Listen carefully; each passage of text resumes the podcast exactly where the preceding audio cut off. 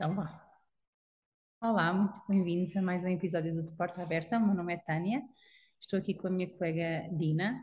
Um, e uh, este episódio, e no decorrer de, dos, dos, dias comemorativos da perturbação do desenvolvimento da linguagem e da dislexia que aconteceram agora durante este mês, sobre a dislexia no dia 10 e, e, dia 14 sobre perturbação do desenvolvimento da linguagem, aquilo que nos ocorreu um, discutir aqui, ou refletir, ou abrir aqui algumas questões uh, neste episódio, uh, é exatamente sobre este tema. E, embora elas, eles tenham nomes diferentes, perturbação do desenvolvimento da linguagem, e dislexia, e, nestes dois diagnósticos nas, e nas crianças que apresentam estes dois diagnósticos, muitas vezes nós vemos um, alguns pontos que são comuns e, e suscitam-nos algumas dúvidas sobre, um, sobre quais são os perfis destas crianças e se o diagnóstico, se faz sentido, se são comorbilidades, se será a mesma patologia, a, mesmo, a mesma questão que está aqui por trás e hoje as, as nossas reflexões seriam à volta desta, desta questão. Portanto, vou lançar a ti, Dina, já aqui esta, esta, este desafio de, de explorarmos uh, isto, se calhar pensando sobre isto. O que é que é comum nestes dois perfis, não é? Portanto, há algumas diferenças e algumas, alguns pontos na linguagem que são comuns, se calhar podemos começar a, por discutir um pouquinho aquilo que é comum e que nos suscita dúvidas, não é? Uhum. Uh, por já o que é, o, o, o que há muito, e quanto a isso não há dúvidas, são desacordos. Assim, para começar. Um, há desacordos entre especialistas naquilo que escrevem, portanto, na literatura, uh, sobre questões uh, epistemológicas, enfim, sobre uma série de aspectos que contribuem e competem para, para a caracterização destes diagnósticos. Uh, há autores que, de facto, defendem que a, que a, que a dislexia pode ser uma, uma extensão sobre a modalidade escrita de uma, de uma perturbação do desenvolvimento da linguagem, que é uma perturbação ah, que pode ocorrer em idade anterior à, à do diagnóstico de dislexia, é como se fosse, como se fosse uma espécie de, de extensão. Outros, por exemplo, defendem que são comorbilidades, portanto, que as duas podem, podem ocorrer. Uh, isto tem implicações porque, naturalmente, se uma for a extensão da outra, deixa de fazer sentido haver dois diagnósticos, não é? Se houver comorbilidades, uh, então elas podem de facto acumular-se não é? Uh, e ainda assim, dentro da própria PDL, da perturbação do desenvolvimento da linguagem, também não há consenso, nomeadamente naquilo uh, que uh, define a fronteira entre, uma, entre um subtipo de PDL que é a fonológica, que é aquela que afeta a capacidade de compreender e, e, e ou produzir sons, e esta questão da produção de sons já é já é uma questão frágil. Um, e aquilo que, que também uh, é outro diagnóstico que é a PSF fonológica, ou seja, a perturbação dos sons da fala de base fonológica. E aqui a fronteira também é outro problema, porque alguns autores defendem que são comorbilidades e outros não. Dizem que uh, ou é PSF fonológica ou é PDL fonológica. Portanto, temos aqui três grandes embróglios Deixa-me só dizer, também acho que esta questão, estas dúvidas, esta falta de, de, clareza ainda, eu diria assim, ou falta de acordo, surge especialmente quando nestes três diagnósticos, ou especialmente porque nestes três diagnósticos há um domínio comum que está alterado, uhum. que é o domínio fonológico.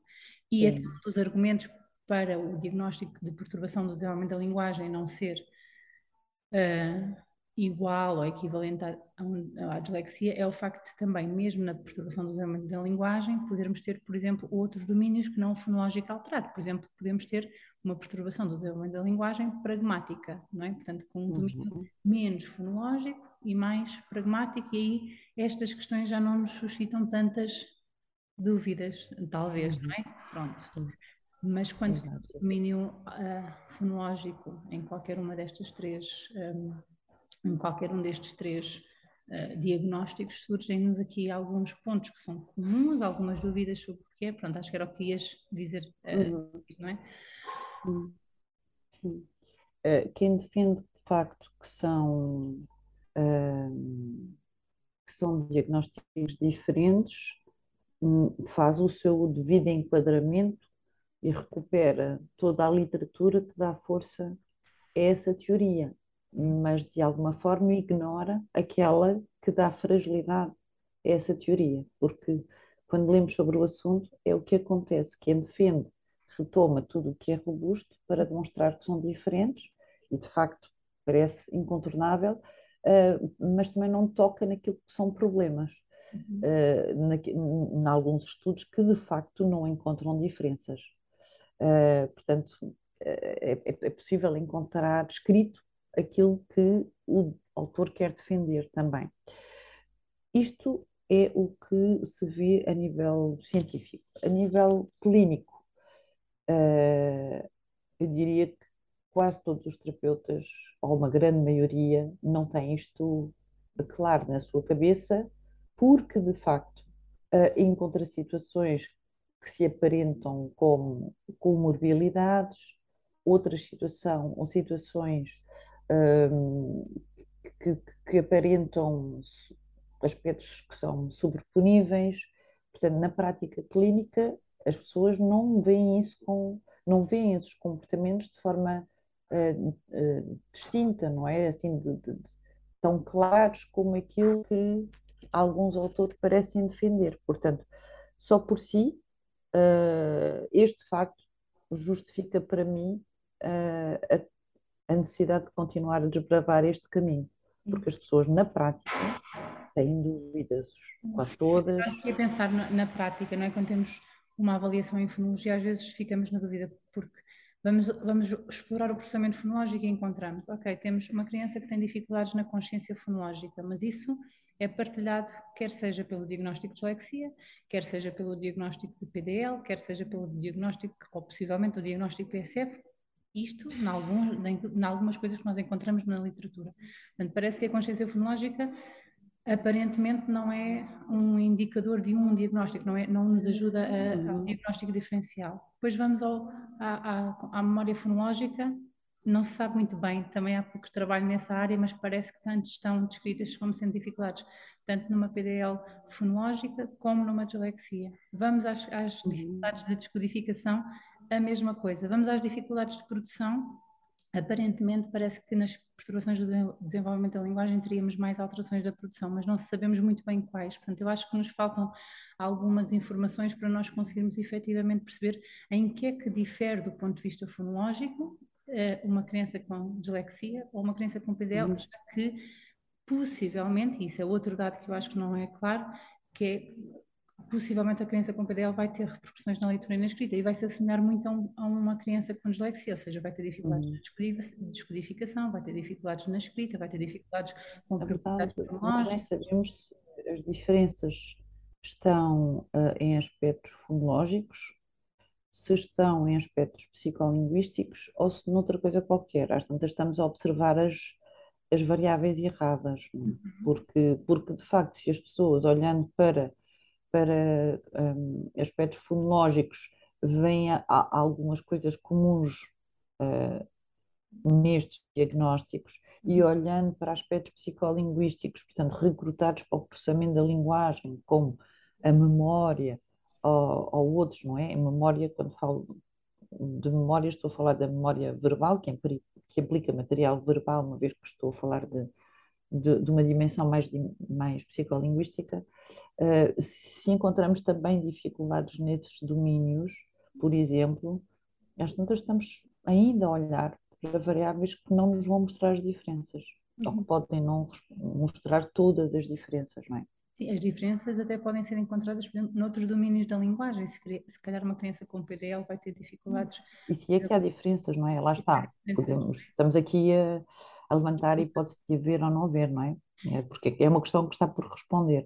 Sim, é? eu, eu, acho que isto, eu acho que é o mais importante, eu acho que era esse o nosso, o, o nosso objetivo aqui com a gravação deste episódio, é colocar aqui este, esta questão. Será que está, é clara este, é, são claros estes diagnósticos? Há assim tanta certeza ou há dúvida? Eu pessoalmente não, não, é, não é quer dizer, posso ter aqui uma organização, mas não é totalmente claro e sinto muita necessidade de mais trabalhos de investigação que nos esclareçam mais sobre, até dentro da consciência fonológica, se há diferenças. Será que uma criança com consciência uh, com dislexia poderia ter uma área da consciência fonológica com uma consciência fonémica, fonémica mais alterada, porque alguns dos trabalhos mostram isso também, do que uma criança com PDL, que, por exemplo, teria uma dificuldade de consciência fonológica mais generalizada. Se nós soubermos isto, podemos encontrar as uhum. diferenças entre um perfil ou outro mas claro que precisamos de mais estudos para dar robustez a uma coisa como esta. Ou as alterações de fala.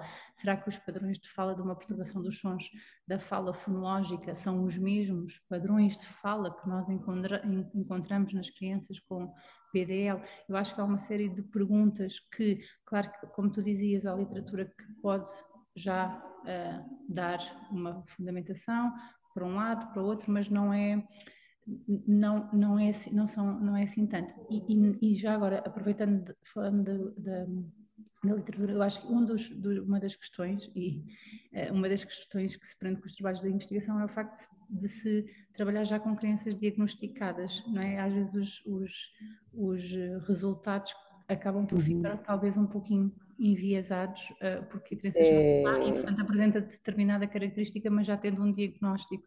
Acho que é uma coisa que se pode pensar. É, para... é, é assim, se nós queremos estudar diagnóstico, partindo do diagnóstico, é um problema à cabeça.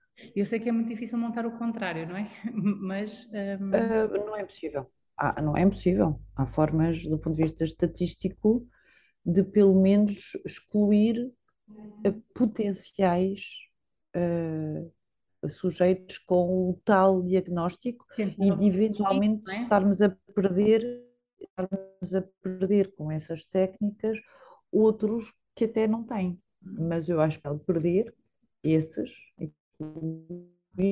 virtudes como estes, um, em vez de correr o risco de ter diagnósticos à, à partida mal, mal feitos uhum. mal feitos seguros, não é? Porque por si só já são inseguros.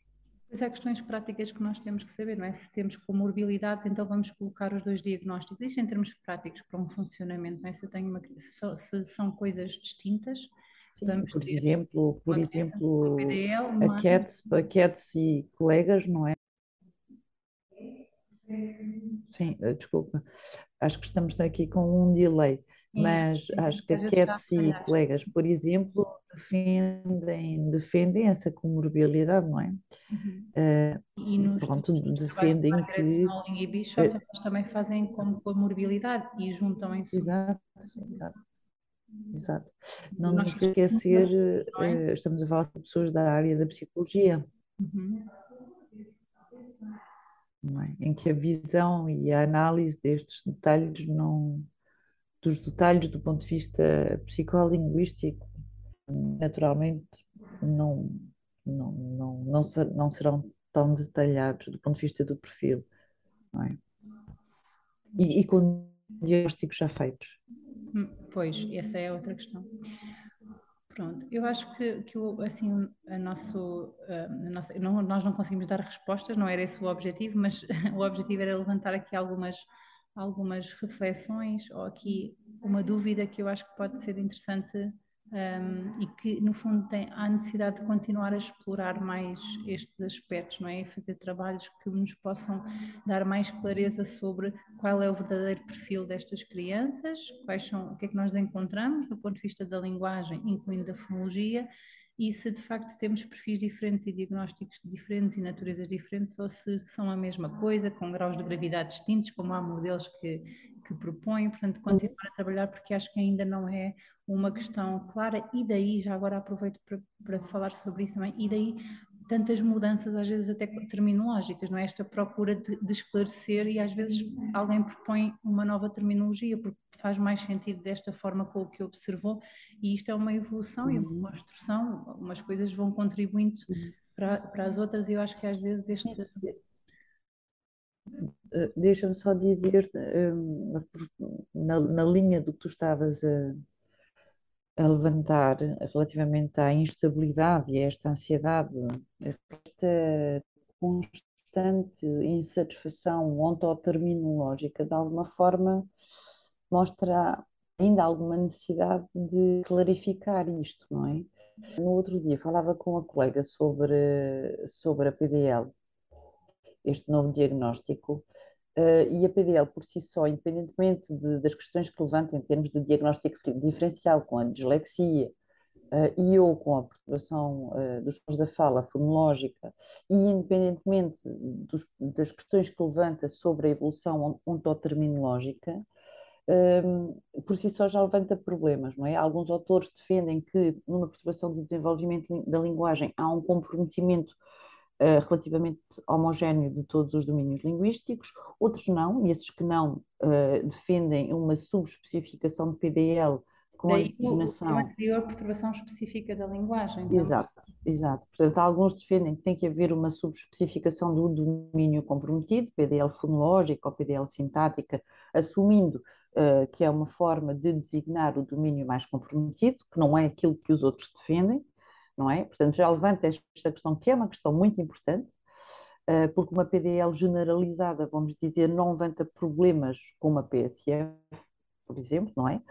A, que já é subespecificada já pode levantar Isso. problemas. E esta questão é um, importante para esclarecer, especialmente com a nova terminologia, que é temos perturbação da linguagem ou, ou perturbação do desenvolvimento da linguagem, mas às vezes não vemos uma causa aparente, uma causa clínica, mas aquele perfil não nos parece uma perturbação específica uhum. da linguagem, lá está, com subdomínios alterados, não é? Com subespecificações, parece uma coisa mais... não haver a dúvida, o, não é? Sim o, o, o ter amenizado um pouco o tipo de condições que podem estar em comorbilidade ou invalidar versus validar o diagnóstico PDL, a, a mim pareceu-me bem porque na prática quem acompanha percebe que há meninos com alterações da linguagem que têm condições biomédicas que desencadeiam a dificuldade e há outras que têm algumas dificuldades, nomeadamente, vamos dizer, do ponto de vista uh, auditivo, infecções, infecções auditivas, como otites, coisas do género, não é?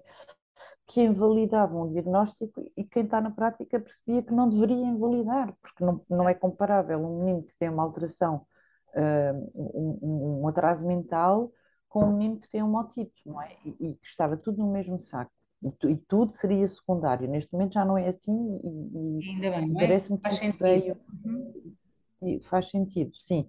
Agora, e era isso que eu discutia com a minha colega. Dentro da PDL, exato, dentro deste saco, também estamos a misturar coisas que não se podem misturar. Porque há meninos, por exemplo, têm uma otite, têm ali uma dificuldade uh, e têm uma PDL, não é? tem uma dificuldade de linguagem, tem uma PDL, que é diferente do menino com atraso mental, certo? Uhum. Mas depois temos alguns que têm comportamento muito específicos, e esses são os tais raros, que entram em tudo o que é típico, que têm padrões que, que, podem não parecer padrões, mas que na verdade são padrões que ainda não estudamos o suficiente. Esses existem, são os tais que são residuais e não podem ser iguais ao mínimo que tem uma Não são iguais aos outros uma coisa não são iguais aos outros todos e que têm uma coisa parecida com um atraso Uhum, que nós chamávamos é, de atraso, nós exato. chamávamos de, seja, de atraso porque basicamente há um delay só e, que agora não são só um delay. Eu concordo contigo e acho E agora estamos a misturar e, e achei esta, esta, discussão muito interessante e é uma pessoa que trabalha mais em sintaxe do que em fonologia, não é? E que vê exatamente a mesma coisa. E eu subscrevo as palavras dela, Letícia eu, Correia, e eu também. colega brasileira, colega psicóloga que eu admiro muito. E eu também consigo uh, e, e eu também consigo, eu, como bem como várias colegas, porque isso tem sido uma discussão com, em várias partilhas, vemos exatamente esse perfil. Ou seja, temos aqui um, um passo importante em termos do que tu falaste do, do diagnóstico clínico que está associado aos diagnósticos em linguagem, que é importante, ajuda-nos muito aqui, dentro de, daquilo que agora chamamos PDL, talvez ainda aqui haja um pacote que tem que ser um, pensado. Era exatamente sobre isto que falávamos. Sim. Exatamente. Agora estamos a misturar dentro da PDL, estamos a misturar tudo e eles não são todos iguais. Ou mas, não, pronto, mas é temos é um... que descobrir, não é? Exato, é, uhum. temos que descobrir. Portanto, temos muitas coisas para descobrir, descobrir mais sobre o processamento fonológico entre os diferentes diagnósticos para termos a certeza se são diferentes, quais são os critérios efetivamente de até para, para, defendermos não é, entre profissionais, para podermos esclarecer, para podermos intervir atempadamente, para podermos intervir de forma adequada, não é só o diagnóstico pelo diagnóstico, e também aqui dentro dos diagnósticos de, de linguagem, esta questão que comentaste acho que é mesmo importante, que é agora ficaram ali, tá, parece-me de facto um bom caminho, mas ficou, ficou ali um, um, um pacote também com alguns, alguns que não, não é, estamos todos com o mesmo diagnóstico e eles não têm as mesmas características nem as mesmas necessidades e portanto tem que haver qualquer coisa. É. Uh, Já não estão nos um dos outros, saíram de um grupo para o outro, não é? De facto, uf, isso é um alívio, porque acho que toda a gente percebe isto, não é? Mas agora estamos a juntá-los com outros que também não são iguais. Provavelmente estes que passaram deste pacote para este são a maioria das PDL, mas dentro da maioria das PDL há ali um grupo residual muito diferente. Sabes o que é que eu acho? E acho que vamos ter que terminar, não sei se concordas comigo, mas para isso precisamos de continuar a investigar, a relacionar teoria, ou seja, investigação com prática clínica e precisamos de interdisciplinaridade. Eu acho que só assim é que nós vamos conseguir ah, continuar a, a, dar passinho, não é? Sem dúvida. E do ponto de vista metodológico. Ai, desculpa, do ponto de vista metodológico não começar com, com amostras diagnosticadas, porque se é o problema que queremos resolver, não podemos começar com o próprio problema. Portanto, com as limitações. Vamos continuar a trabalhar, a refletir, a pôr em é causa para descobrirmos mais, não é? Muito bem. Obrigada, Dina, por este bocadinho. Obrigada a todos pela um, Obrigada eu. Pela, pela Obrigada a todos. Obrigada.